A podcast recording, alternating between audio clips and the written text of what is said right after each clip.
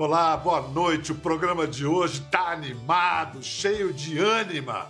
Ânimo, ânima, ânima. Em latim, alma, quer dizer sopro, sopro que nos anima. Alma, esse troço que todo mundo evoca, mas ninguém sabe direito o que é, se existe ou não, se opõe-se ao corpo, se o complementa, se acaba com ele ou se vive para sempre.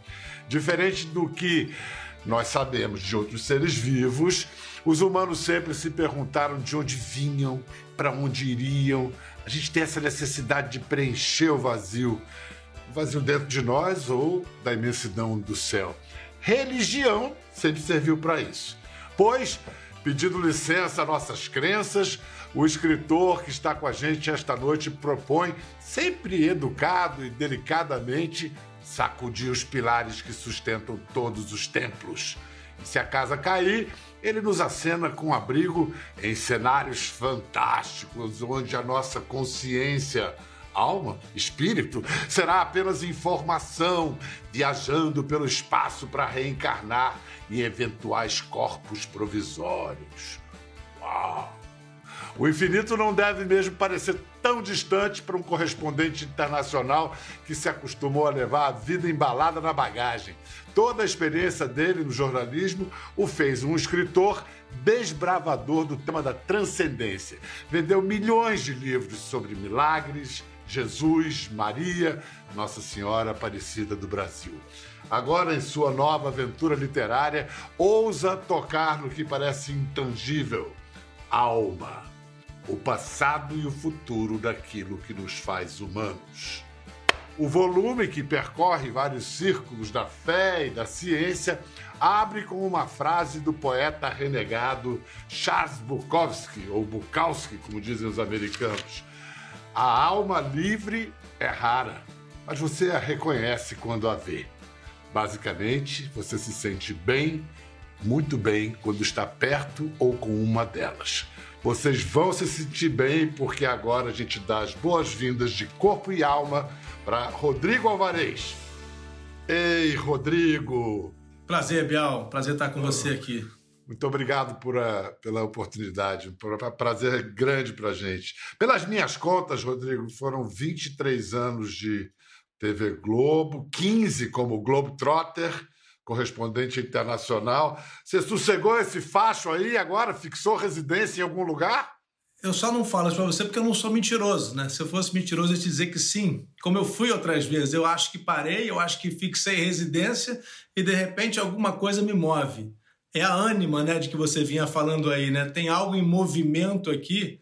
E você sabe disso, né? Quando a gente começa a se mexer, é difícil parar. E aliás, essa é, é, é uma das melhores coisas da natureza humana se mantém em movimento, né? A bicicleta cai se a gente parar de pedalar. Mas tem um preço que se paga. Você, sua família, que preço pagaram por essa vida cigana e o que, que ganharam de valor que compensa isso? A pergunta é perfeita, né? Porque o, o, o, preço é justamente o que me faz agora, né? Deixando a brincadeira de lado, querer parar, né? Porque depois de 15, 16 anos rodando o mundo e com três filhos na bagagem, a gente começa, eles começam a sentir um pouco a, a dificuldade que é você passar por tantas línguas. Os meus filhos menores, é, uma delas, a Audrey, a mais novinha, nasceu em Jerusalém e os dois pequenininhos falando em hebraico. Depois foram falar alemão, aprenderam fluente o alemão, aprenderam fluente o francês, assim como tinham aprendido o hebraico esqueceram o hebraico, esqueceram alemão, guardaram francês, aprenderam inglês e falam português em casa. É óbvio, tem preço, né? Eles têm questões, eles não são. A menina, a Audrey, mais novinha, tem questões de, de como se socializar, ela se esconde. O, o Rafael, um pouco mais velho, tem outras questões, o medo, a vida pode mudar de repente, ele sente isso, ele tem pesadelos com isso. Então, é hora de parar. O Hector, mais velho, está no México há algum tempo, não sofre isso dessa maneira, mas também quis ficar mais perto dele, aqui nos Estados Unidos. Daí eu estar tá aqui em Miami, duas horas e pouco de voo. Então, e eu também, né, Pedro? É óbvio que eu sinto, né? Você tem que criar raiz, né? A árvore que você corta toda hora, ela não cria raiz, não, não dá outros frutos que ela poderia dar. É muito interessante você transportar essa árvore de, de lugar interessante em lugar interessante e ela render alguns frutos ali e ela ser interessantíssima, importantíssima por algum tempo. Mas a, a, a árvore tem que ter raiz, a raiz tem que se aprofundar e você não faz isso também se você ficar sempre com a sua casa em movimento, não é só você em movimento. É, mas você volta sempre ao solo fértil aí da sua origem, que é a língua portuguesa. Você, como escritor, nunca se afastou dessa né, língua que é a pátria, como disse Fernando Pessoa. Mas me diga uma coisa, eu desconfio que foi, na verdade, o projeto de tornar-se escritor que o levou à televisão. Procede? Procede, é, é perfeito. Porque, primeiro, é, quando eu era menino e o Pedro Bial era correspondente em Londres, provavelmente naquela época, eu olhava para o Pedro Bial e dizia: Cara, eu não tenho a menor condição de falar, de falar bonito desse jeito, de estar na frente de uma câmera, mas eu gostava muito de escrever. Desde pequenininho, com 13 anos, 12 anos, eu comecei a escrever poesia, depois eu passei para os contos, eu ensaiei um romance, ensaiei outro romance e disse: opa, garoto, vai viver um pouquinho, você não sabe nada ainda. Você sabe um pouquinho da sua adolescência, mas vai conhecer o mundo. E aí eu me perguntei: como é que eu conheço o mundo? Eu vou ficar viajando? Não, não faz sentido eu pegar a mochila nas costas eternamente. Eu quero conhecer pessoas diferentes, mundos diferentes. De repente eu disse: olha, tem um caminho você gosta de escrever, você quer ser escritor, jornalistas costumam ser bons escritores, a gente tem vários exemplos, né? Então, olha, vai para o jornalismo, conhece o mundo, conhece pessoas, aí depois você volta para escrever. Parece brincadeira, mas eu cumpri o plano. Esse seu livro, para mim, é o livro que tem mais pegada de reportagem. Você entrevistou vivos e mortos. Como é que você fez? Olha, com os mortos foi mais difícil, né? Porque eu tive que fazer um trabalho mais longo para conseguir marcar as entrevistas, mas tive um, bom produtor. Brincadeiras, né? Mas eu conversei com muita gente que teve quase morta, né? Muitas pessoas que quase morreram e muitas pessoas que estão na ponta da pesquisa, seja na neurociência, seja na filosofia, seja na religião, aí não na pesquisa, mas líderes espirituais que estão liderando, né, que nesse momento são contemporâneos e que, têm um pensamento contemporâneo para colocar sobre essa questão tão complicada, tão profunda que é a alma. É perfeito você dizer isso, é o, é o, é o primeiro livro em que eu assumo realmente como um livro-reportagem, desde que eu fiz o primeiro livro de tema religioso. Porque eu me coloco como um repórter que volta ao passado, que conversa com as pessoas do passado, conversa com Platão, conversa com Leonardo da Vinci, com Jesus Cristo, com o judaísmo e outros, né? E, Platão, e aí eu vou chegando ao presente. Foi lá, foi lá a Grécia Antiga, do, do Platão, que é um entrevistado primordial para explorar esse assunto. O que, que você colheu assim de essencial? Olha, qual, qual é o essencial do Platão, Pedro? O Platão é o fundador do pensamento moderno sobre alma. O, ju, o, judaísmo muitas vezes vai dizer que não, que vem do judaísmo a ideia de que todas as almas são imortais, mas no judaísmo a imortalidade era para, para alguns eleitos até então. Quando a filosofia grega, por meio de Platão, começa a dizer para o mundo: olha, as almas são imortais, elas criam asas, elas voam com os deuses e elas reencarnam, né, em outras palavras, né, é, é o conceito de reencarnação já estava ali elas voltam por muitos e muitos anos, 10 mil anos, dizia Platão. Quando Platão disse isso, essa filosofia que já era muito popular naquela época começa a chegar ao judaísmo, começa a influenciar o judaísmo, que parece estranho para a gente olhar hoje, né? mas a filosofia grega influenciou o pensamento judaico e chegou até Jesus Cristo. Então, Platão é central para a gente entender o pensamento do judaísmo e do cristianismo, a ideia de mortalidade. Agora, olha que incrível, Pedro. Platão, o que ele pensava lá atrás é o que os profetas do Vale do Silício, como Ray Kurzweil, Aubrey de Grey e outros, estão pregando agora, que o futuro vai ser também feito de almas que vivem imortais, que vagam pelo universo, só que de maneira digital agora. A minha visão é que cada vez vem ficando mais clara é que nós já estamos, Pedro, deixando de ser homo sapiens. É muito cedo para dizer isso, mas eu acredito que daqui a 200 anos, quando os arqueólogos do futuro olharem para nós aqui nessa conversa, eles vão dizer o seguinte: Pedro e Rodrigo já não eram totalmente Homo sapiens. Eles já estavam conectados à máquina o tempo todo. Inclusive, estavam se falando por meio da máquina, dependendo do celular para encontrar o endereço do restaurante onde iam à noite, dependendo do celular como memória, inteligência. Opa, então se eu já estou ligado à máquina, eu já sou um pouco transhumano, então eu já sou o que o, o filósofo Nietzsche disse atrás, um Ubermensch, né, um super-humano. Talvez a gente já seja o super-humano de que o Nietzsche falava lá atrás, só que não ainda conectado diretamente com sondas, como já estão testando, com chips dentro do nosso cérebro, para que a, o computador esteja o tempo todo com a gente a ponto de ser simbioticamente né, fundido à nossa existência. É, o que dizem os transhumanistas, como o Caswell, é que é, virá singularidade, quando máquina e ser humano serão organicamente a mesma coisa. Soa um pouco religioso também, não soa? Pois é, Pedro. Quando eu ouço esses caras, sabe, eu, eu vejo uma dose de, de ficção. É muito improvável essa, essa digitalização. É muito improvável que em pouco tempo, que talvez até em algum momento a gente consiga realmente transformar a nossa existência em algo digital, algo que não é palpável. O que, que é isso, Pedro? E eu falo Pedro, me lembro do apóstolo Pedro, me lembro do apóstolo Paulo, porque né, são nomes que transitam aqui pelo universo onde eu estive. E Paulo, o que, que ele dizia dois mil anos atrás? Em pouco tempo, ainda no, na nossa geração, o mundo vai acabar, o apocalipse vai chegar e nós iremos para um reino do céu. O que é que o Kurzweil está dizendo? Em pouco tempo, o mundo como nós o conhecemos vai acabar e nós iremos para um outro universo na forma digital e talvez sejamos um holograma.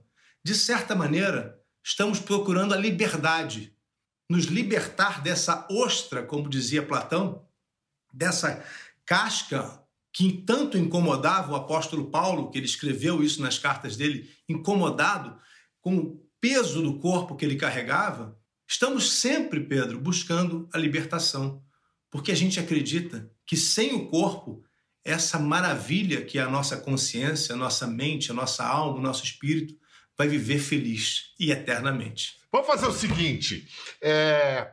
como alma é um troço que cabe em muitas definições diferentes, eu vou citar algumas e você reage, como se diz no jargão jornalístico inglês, com um one-liner, numa linha, tá? Você diz sim, não, talvez, muito pelo contrário. Alma, um nome que se dá porque não se sabe explicar. Sem dúvida. Sinônimo de espírito? Não. Se a gente vai pelas definições clássicas, alma é o espírito encarnado. O espírito livre é o espírito. Sinônimo de mente? Os cientistas vão dizer que não, mas se a gente for em alguns sentidos dessas duas palavras, elas vão muitas vezes ser sinônimos. Existe alma sem consciência e memória? Para mim, alma é consciência e alma é também memória. Não, não existe alma sem consciência, não existe alma sem memória. Alma talvez seja até um sinônimo para memória. É uma graça dada por Deus, uma bênção divina.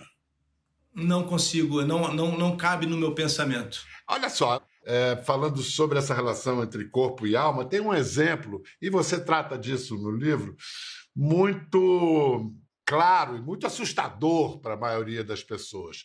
Se você transplanta o cérebro, a cabeça de uma pessoa para o corpo de outra, quem é? Qual das duas pessoas vai acordar? Vai acordar dessa cirurgia? Eu acho que vai acordar outra pessoa. Talvez se a gente estivesse conversando 50 anos atrás, é, era provável que, que, a conclusão fosse: não, transplantou o cérebro, você levou a pessoa, o corpo ali é só um mecanismo para fazer esse cérebro funcionar. Mas hoje se tem muita clareza sobre a memória de diversas partes do corpo. Transplantados de coração têm sonhos, pesadelos do antigo dono do coração. O intestino, a pesquisa mostra, ele tem memória, é ele o nosso GPS. Era, né, Pedro? Nós estamos abrindo mão dele, estamos mudando também, né? Estamos evoluindo de outra forma. Então, a, a, a memória está 100% associada à nossa ideia de alma. Então, esse novo ser transplantada a cabeça para um outro corpo, provavelmente vai ser uma outra pessoa. Ela vai talvez ter características fortes de uma, o mau humor da outra, talvez a inteligência de uma com a ansiedade daquela do dono daquele intestino. Não é a mesma pessoa. Tenebroso. Olha só, uh, vamos buscar uma reportagem sua de 2006 e talvez uh, seja uma dessas histórias que você contou para gente que uh, levaram você a querer mergulhar nos mistérios da alma humana. Vamos rever 2006, leitura de pensamentos. E você? Que pensamentos passam pela sua cabeça nesse momento? Desejos? Algum objeto? Sentimentos? É bom todo mundo ficar atento porque a ciência já tem hoje tecnologia suficiente para fotografar e até filmar o que acontece dentro do nosso cérebro e saber exatamente o que a gente está pensando. Na Universidade Carnegie Mellon, no estado americano da Pensilvânia, o equipamento de ressonância magnética virou uma impressionante máquina de interpretação de pensamentos. O rapaz que vai passar uma hora e meia deitado ali dentro é voluntário de uma revolução científica. Os pesquisadores dizem para ele pensar do jeito que quiser nas palavras que aparecem no monitor. Adorar, odiar, insultar. O computador divide o cérebro em 20 mil partes iguais, chamadas voxels, por onde o sangue passa com mais intensidade, ou seja, nas áreas ativadas por aquele pensamento, os voxels ficam azuis. E nas áreas onde a atividade é ainda mais intensa, eles ficam amarelos e depois vermelhos. A imagem gerada por cada pensamento é comparada com milhares de outras, é pela semelhança entre a imagem produzida pelo novo pensamento e as que estão catalogadas que o computador é capaz de dizer exatamente o que estamos pensando. Deixa eu adivinhar agora, leu seus pensamentos, você viu essa reportagem e pensou: puxa, como eu era jovem! Você quase acertou. Eu pensei, puxa, como eu estava magrinho. Vem cá, mas sério, 15 anos depois, o que, que você sabe sobre avanços nessa área da, digamos, chamar de telepatia? É incrível, 15 anos depois, isso que a gente viu na reportagem parece desenho na caverna, parece pintura rupestre, né? É verdade. Hoje, é, já, a leitura já está sendo feita de maneira muito mais dinâmica, muito mais rápida, e a ponto de já, já ter previsão de que não vai demorar muito tempo que a gente vai poder até colocar uma membrana para ler por completo o nosso pensamento, uma interface entre a nossa mente e o computador. Recentemente a gente viu na França uma pessoa que não tem movimentos nos braços e nas pernas conseguir, com a força, eu ia dizer o poder do pensamento, né? com o pensamento, se comunicar com o computador e fazer um exoesqueleto movimentá-la pelo laboratório. Ou seja, a gente está avançando a passos larguíssimos na direção da leitura de pensamento e a comunicação máquina-computador. É, eu ia te perguntar sobre o que é possível e o que é desejável. Nesse caso, é mais do que desejável, né? Já pensou recuperar pessoas com lesionadas de medula e porque tem sempre essa, o jornalismo sempre tem essa manchete que é um clichê, né? Olha o homem brincando de Deus, né? Isso aí é um uhum. clássico, um clichê clássico do jornalismo. Mas quando é que o homem não brincou de Deus, né? Quando é que o homem não brincou de Deus o tempo todo, né? Eu acho que a gente está no momento mais explosivo com relação a isso, né? de maior quantidade de experiências extraordinárias, né? Essa da cabeça é uma delas, né? Mas tem sondas colocadas que vão por dentro do cérebro, atravessam o cérebro inteiro e vão até o tálamo, que chegam ao, ao lugar das nossas funções superiores. É, é, é, é, por um lado é apavorante, mas por outro é incrível, né? Me deixa ansioso para ver o que vai acontecer. Vou mostrar agora o momento dos 15 anos de correspondência, muito marcante na trajetória do Rodrigo Alvarez, que foi a época que ele ficou em Israel. É, Israel é meio isso, tem um pé na mais alta tecnologia, na modernidade, e outro na teologia, uma sociedade tradicional. Vamos ver Rodrigo nos caminhos de Jesus. Aqui dentro, cristãos ora erguem suas cruzes, ora se ajoelham, acendem velas por onde Jesus teria caminhado ainda vivo. Acariciam a pedra onde o corpo dele teria sido colocado. A família reza num canto, a mulher chora por um motivo que ninguém sabe. E a multidão se espreme tentando ver o túmulo onde teriam colocado o corpo de Cristo depois da crucificação. Finalmente, o momento que todo mundo espera, que eu esperei também por tanto tempo ali, a entrada do túmulo de Jesus Cristo. Rápido, mas sem dúvida muito emocionante, todo mundo muito emocionado lá dentro. É uma mistura de sensações, de sentimentos que a gente tem aqui dentro.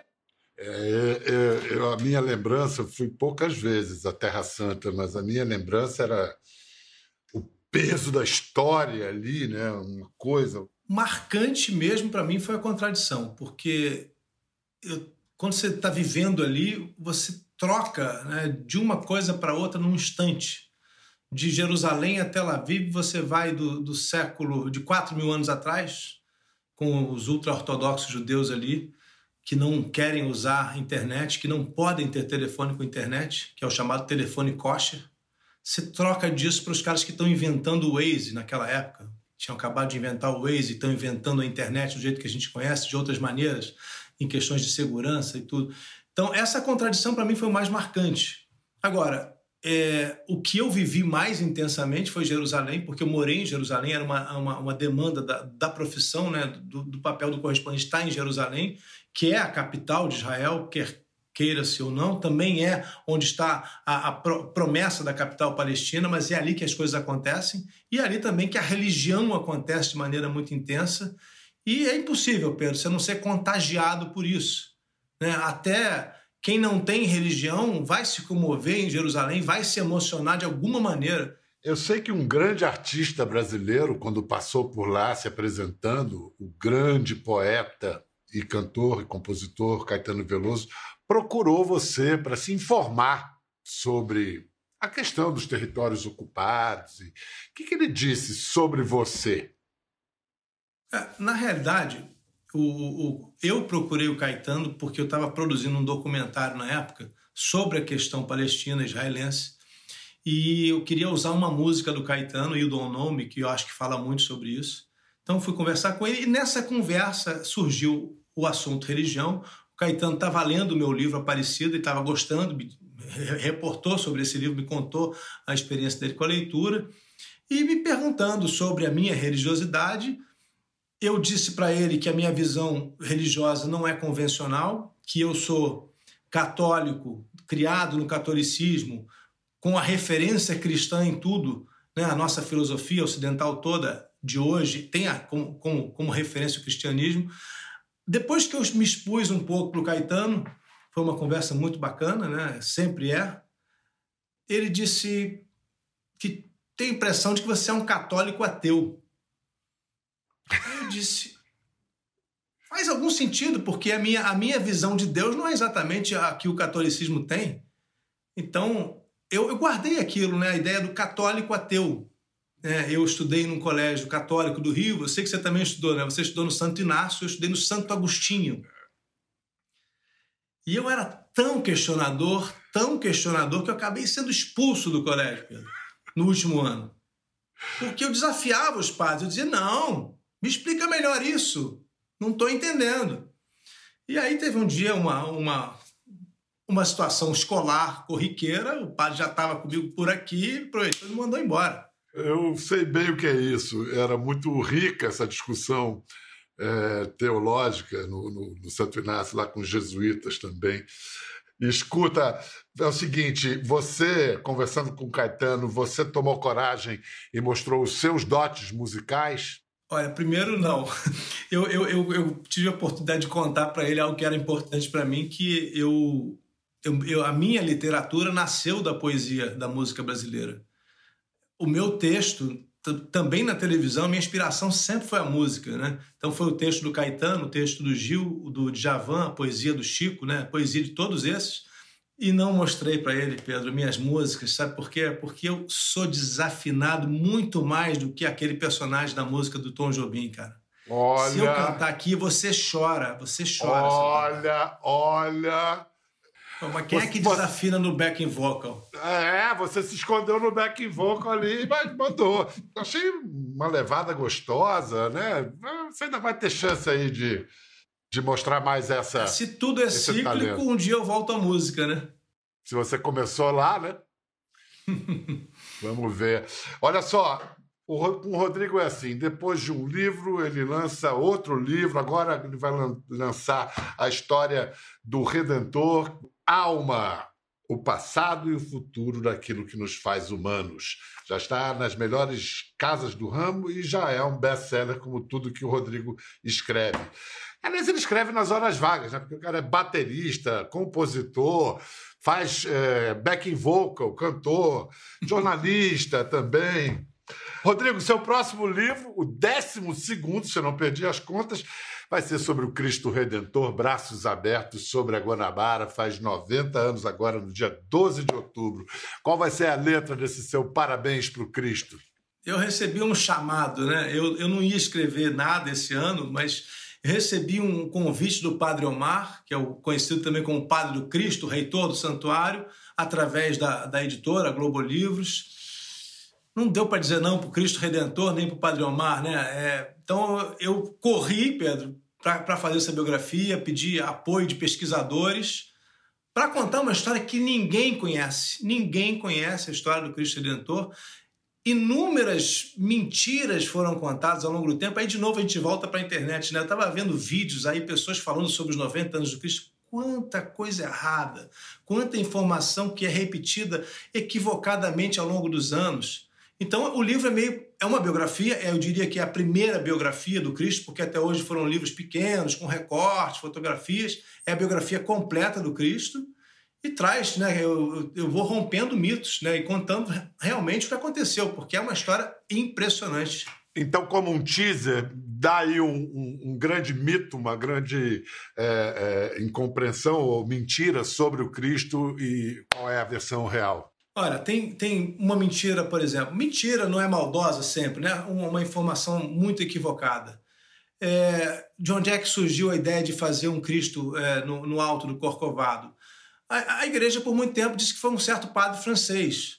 Só que você vai voltar na, na pesquisa, você faz uma pesquisa séria sobre isso, você descobre que não foi. Quem deu essa ideia foi a princesa Isabel, por exemplo. Olha, olha. Olha que interessante. Queriam colocar uma estátua da princesa lá em cima, ela disse: Minha não, eu. Coloque do redentor verdadeiro, né? porque ela era chamada de redentora por ter abolido a escravidão. Não, coloque a do Cristo. E aí começou um pequeno movimento em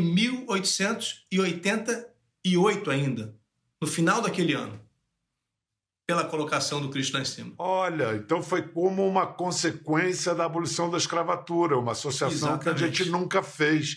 Que legal! Vocês acabaram de entender o método bem-sucedido de Rodrigo Alvarez.